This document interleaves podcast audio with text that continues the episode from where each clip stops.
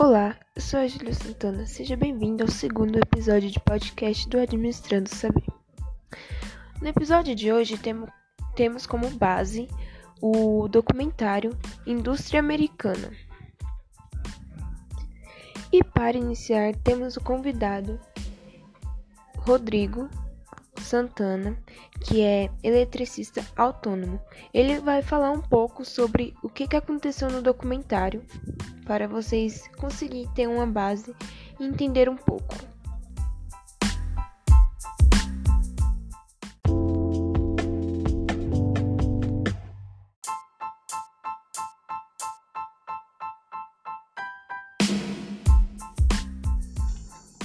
O documentário que assistimos é Indústria Americana, onde um grande bilionário chinês, vendo uma oportunidade nos Estados Unidos de abrir uma indústria.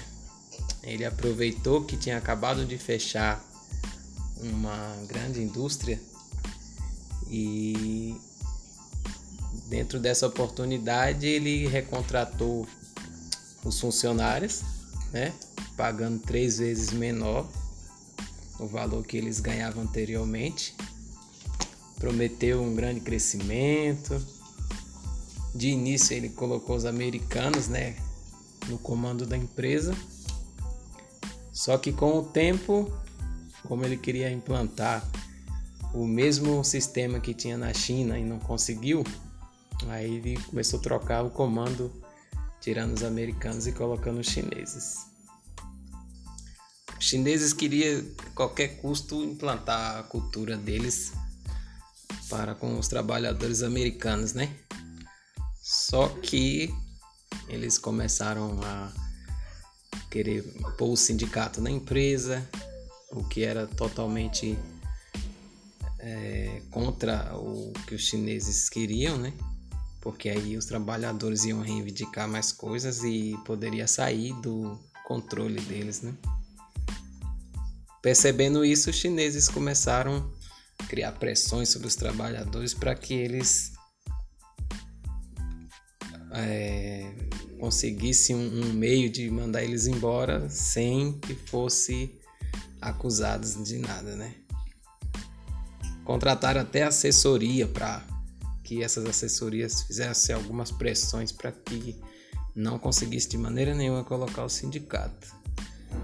E por fim, quando eles viram que não estava dando muito resultado, eles começaram a trocar os americanos mais velhos por americanos mais jovens, porque com esses eles iam conseguir ter um controle maior, né?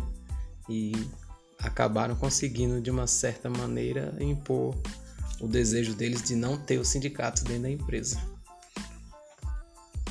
E como a visão deles era direcionada a lucro, eles foram criando mecanismos para que fosse aumentado esse lucro, independente de ter funcionários ou não. Tanto é que criaram várias máquinas e foram desfazendo da mão de obra humana. E se você fosse trabalhador dessa empresa, o que você faria em ação contra isso? É, ia pedir as contas e ia virar eletricista.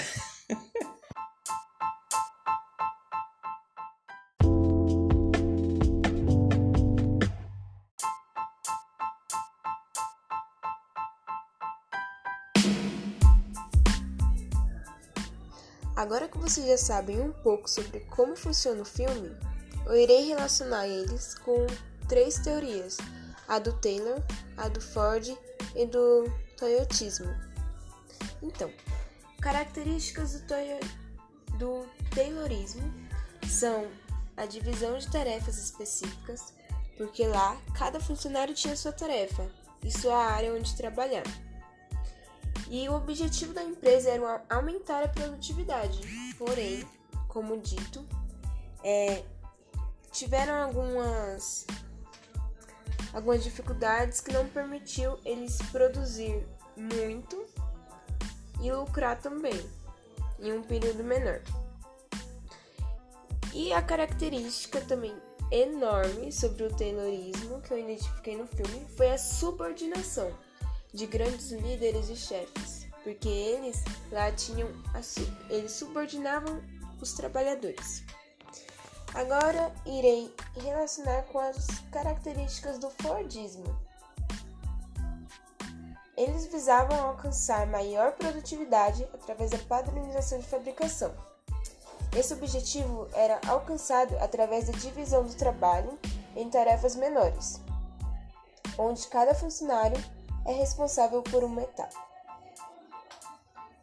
Como eu disse, cada funcionário tinha o seu dever dentro da fábrica. Então eles só tinham que fazer aquilo, entendeu? Só que eles tinham um baixo salário e também hum, não tinha muito tempo de trabalho, né? Agora vamos relacionar com toyotismo. O trabalho em equipe é um fator importante, com grupos que se organizam e controlam seu próprio trabalho, de forma a obter um aperfeiçoamento contínuo.